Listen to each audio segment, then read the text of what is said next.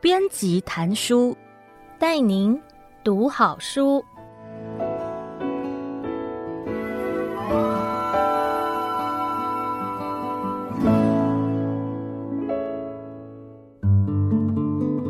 你好，欢迎收听由爱播听书 FM 制作的书斋音频编辑谈书。我是尖端出版的编辑陈昭燕。让我为您挑选值得阅读的好书，让您只花不到半个小时的时间就能聆听一本好书，了解书里的精华。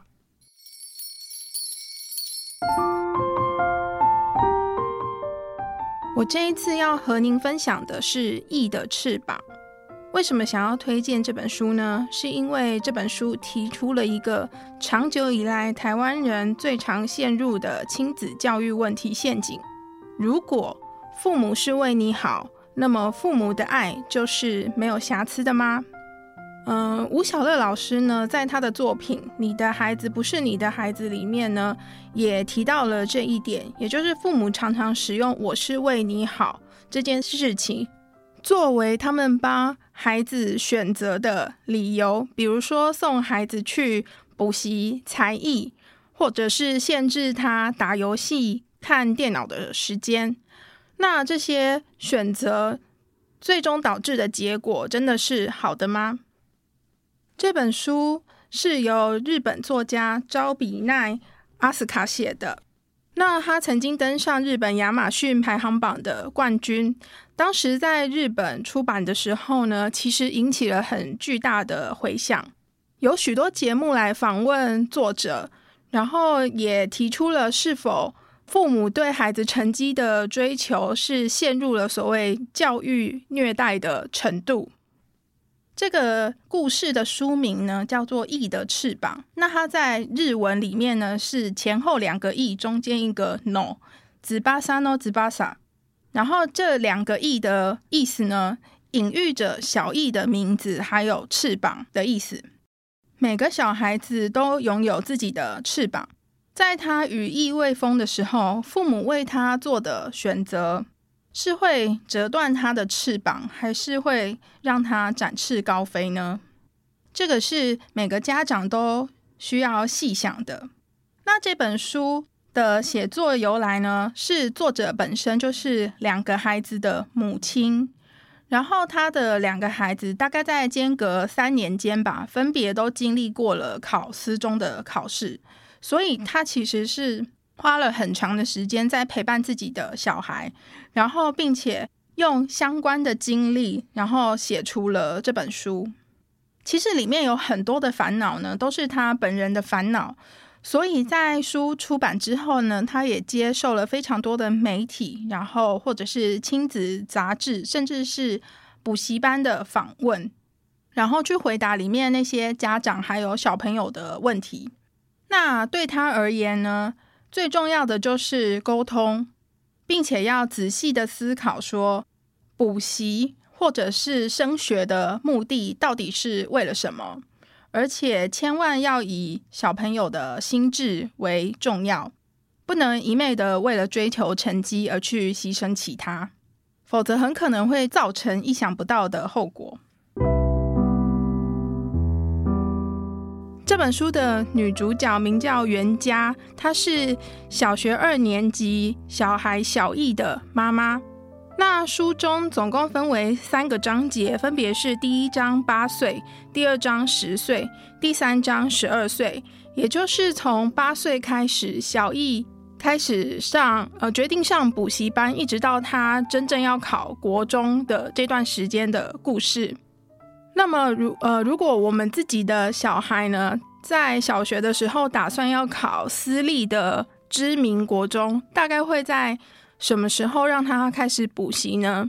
我觉得一般的家长可能觉得说，在小学五年级甚至四年级去做这件事情就已经很早了，但是在实际的私校竞争行列里面呢，多的是从小学一二年级就开始准备的。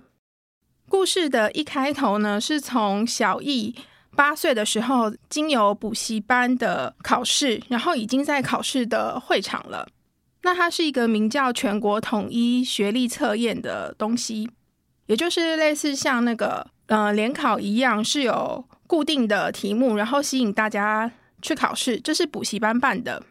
所有日本想要考私校的小学生呢，都会去考这个考试，然后来了解自己的程度到底在哪里。那一开始呢，原家只是在电视上看到了这个补习班的广告。然后他觉得我的小孩平常在学校功课就蛮好的。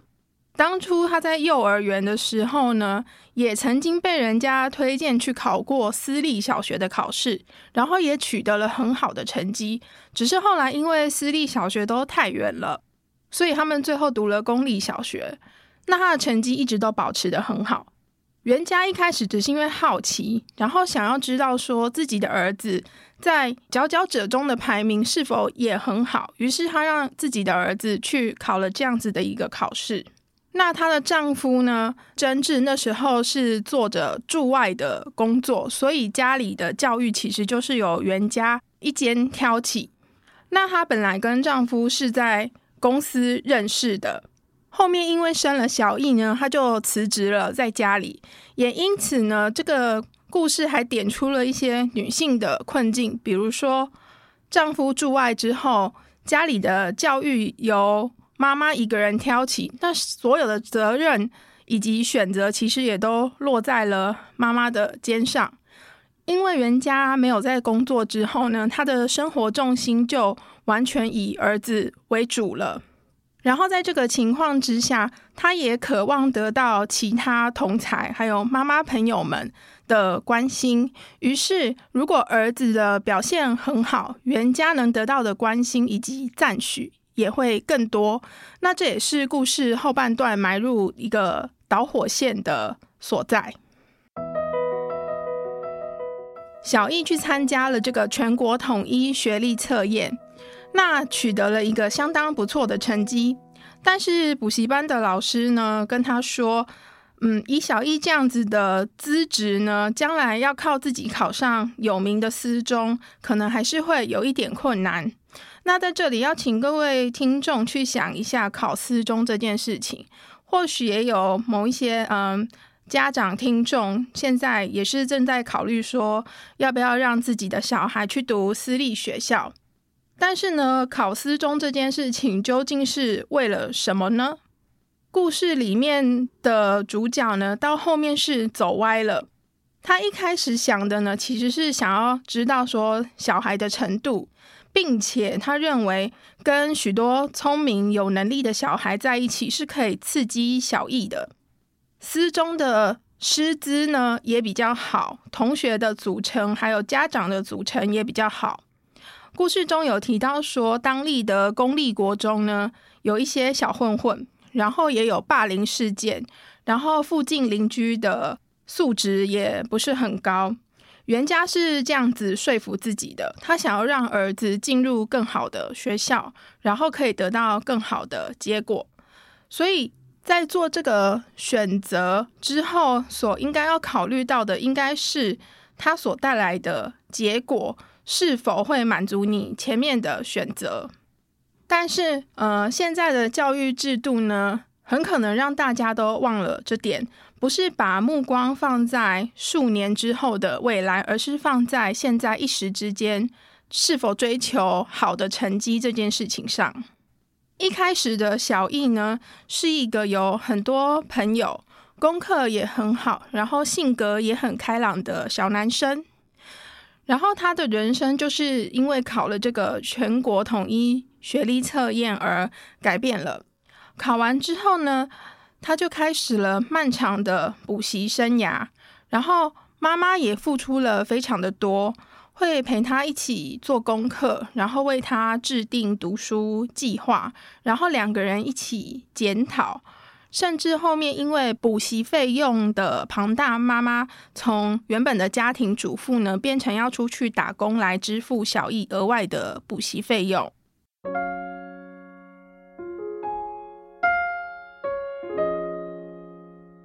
那到故事的中段呢，小艺从原本的佼佼者，慢慢的成绩往下滑了。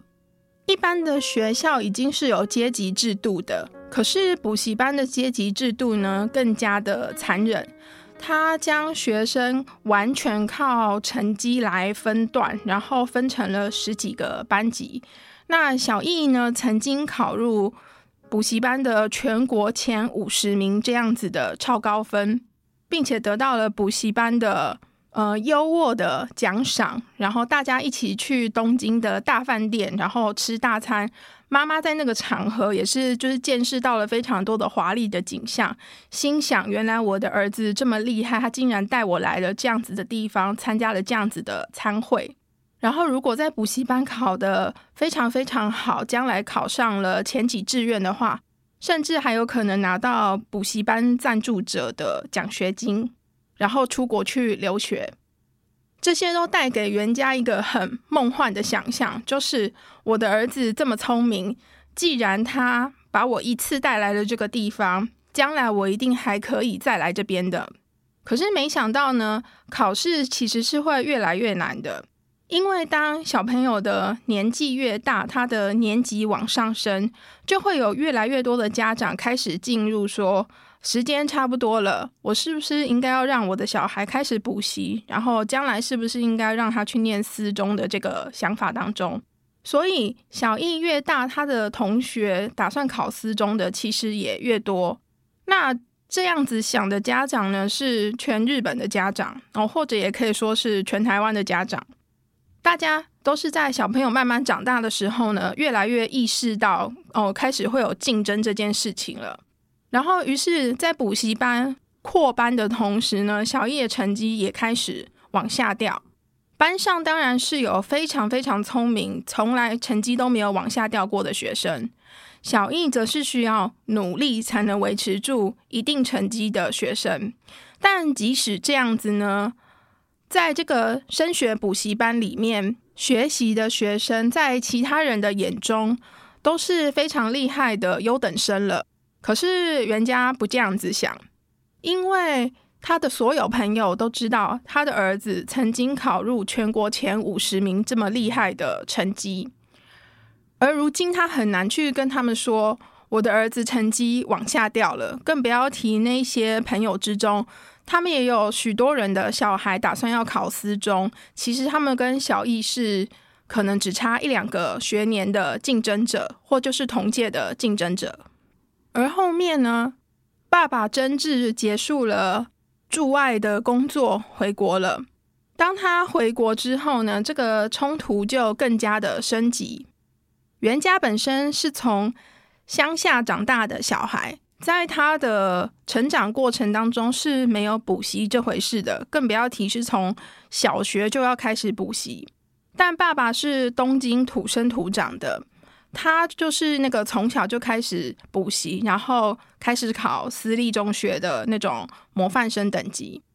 所以，当爸爸发现小艺的成绩呢开始往下掉的时候，他不免开始觉得很焦急，也很震怒。那他的手段也就更加的升级。袁家还可以控制自己的脾气，爸爸完全不行。当小艺的成绩往下掉的时候呢，爸爸非常生气的，直接把他的呃电视游乐器丢到浴缸里去淹掉，就讲说：“你成绩都已经掉下来了，你还要继续玩电动？你怎么有时间还玩电动呢？还不赶快去读书？甚至后面呢，要升级成差不多动手动脚的程度。”而小艺为了讨好父母呢，除了把用功的时间更长，然后连自己本来很喜欢的娱乐也舍弃了。一有空就会关在房间里面念书，然后对妈妈的态度也开始不耐烦起来，觉得妈妈呃光是进进出出的帮他送点心这样子的行动呢，都打扰到了他。但是故事一开头的小艺呢，是一个交了很多朋友。很阳光开朗，并且喜欢游泳的小男孩。可是中间呢，他为了要在补习班的分段考试中取得好成绩呢，甚至会向学校请假，然后在家里温习补习班的重点，以期在补习班的考试中取得好成绩。这在我们看来当然是本末倒置的选择。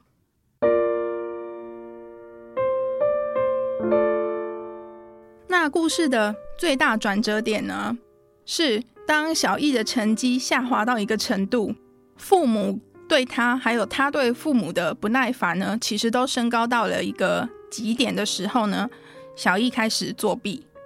他明知道作弊是会被抓到的，而且呢，补习班的老师也发现了这件事情，并通知家长，但他还是要作弊。为什么呢？因为在他把成绩单拿给父母的那瞬间呢，他得到了父母开心的笑脸，他们会称赞他说：“哎呀，这次考得很好啊，爸爸妈妈陪你念书是有价值的。”那么在故事的最开头呢，小艺第一次去参加那个全国统一学历测验之前，补习班向家长们开了一个说明会。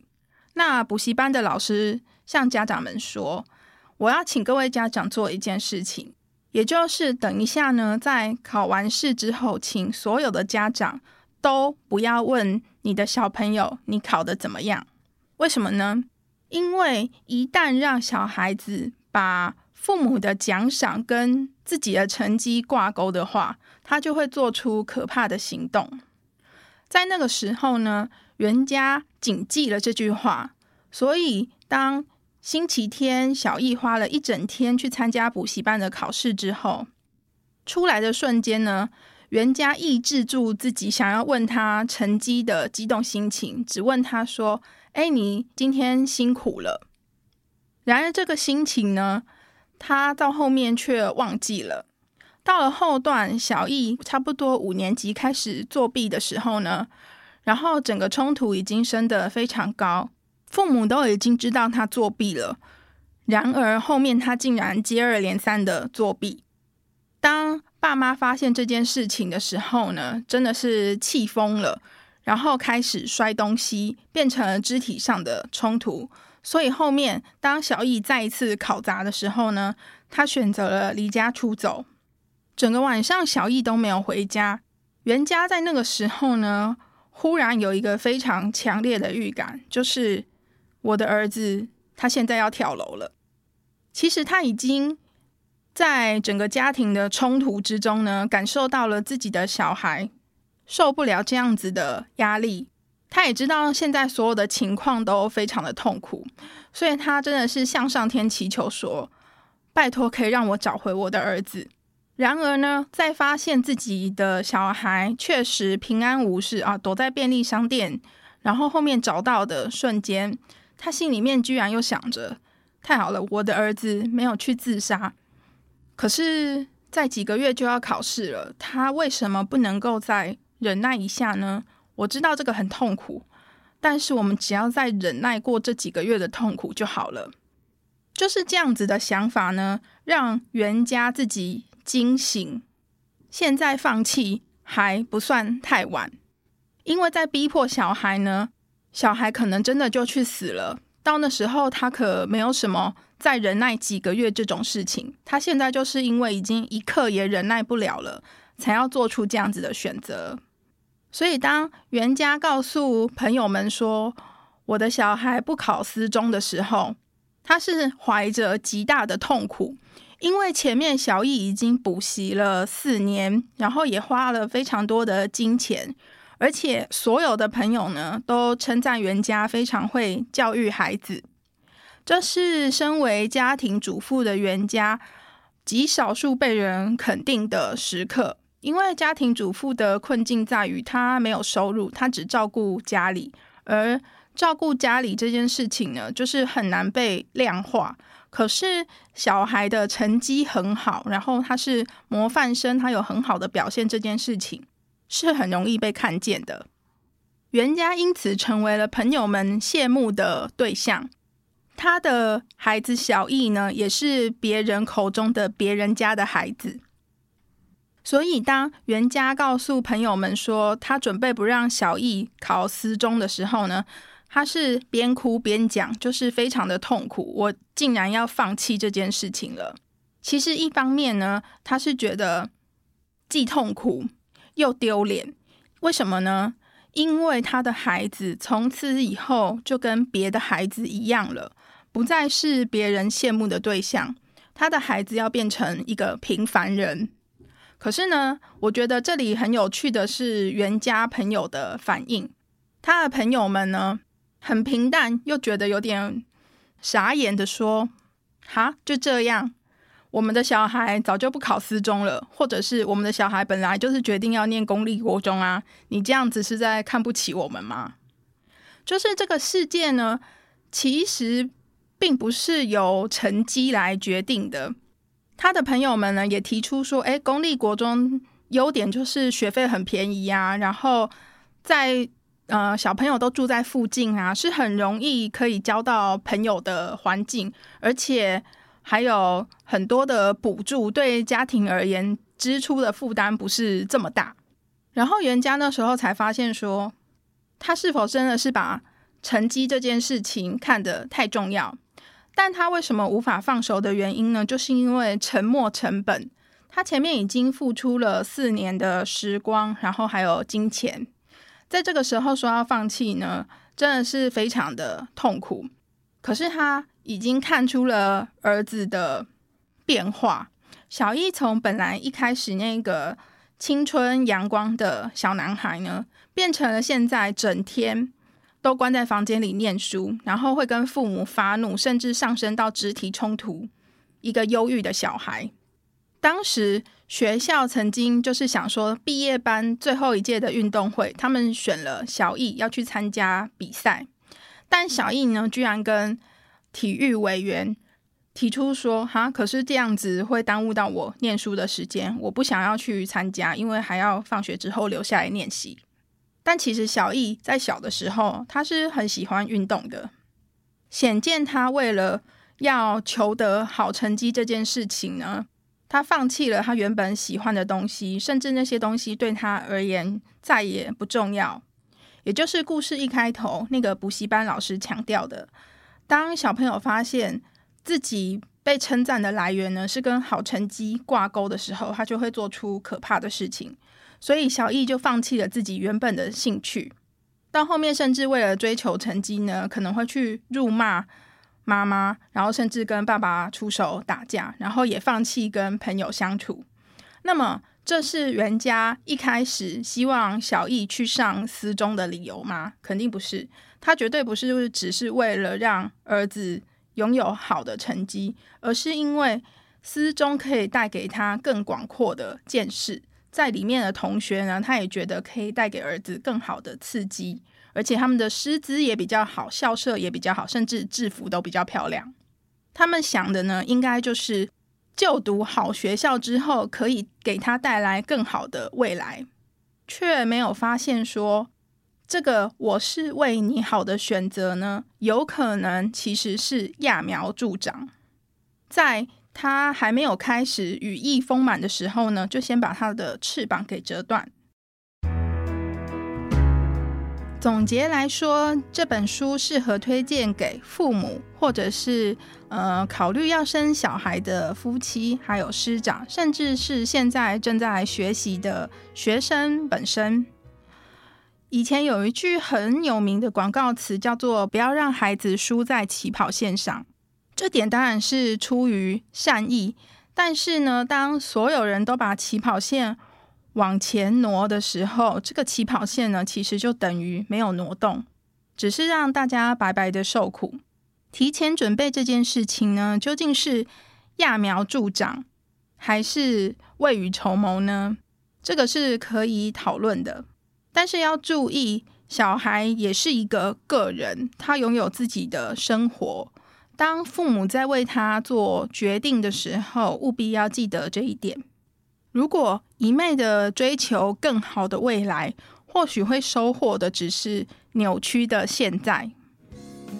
那么，希望这本书可以带给你关于一些教育问题的思考。如果你是为人父母的听众呢，那这本书就是你的必看之选。我是尖端出版的编辑陈昭燕，祝福你能跳脱他人的眼光，找到自己的热爱。希望下次还有机会为您说书。编辑谈书，谢谢您的收听，我们下次见。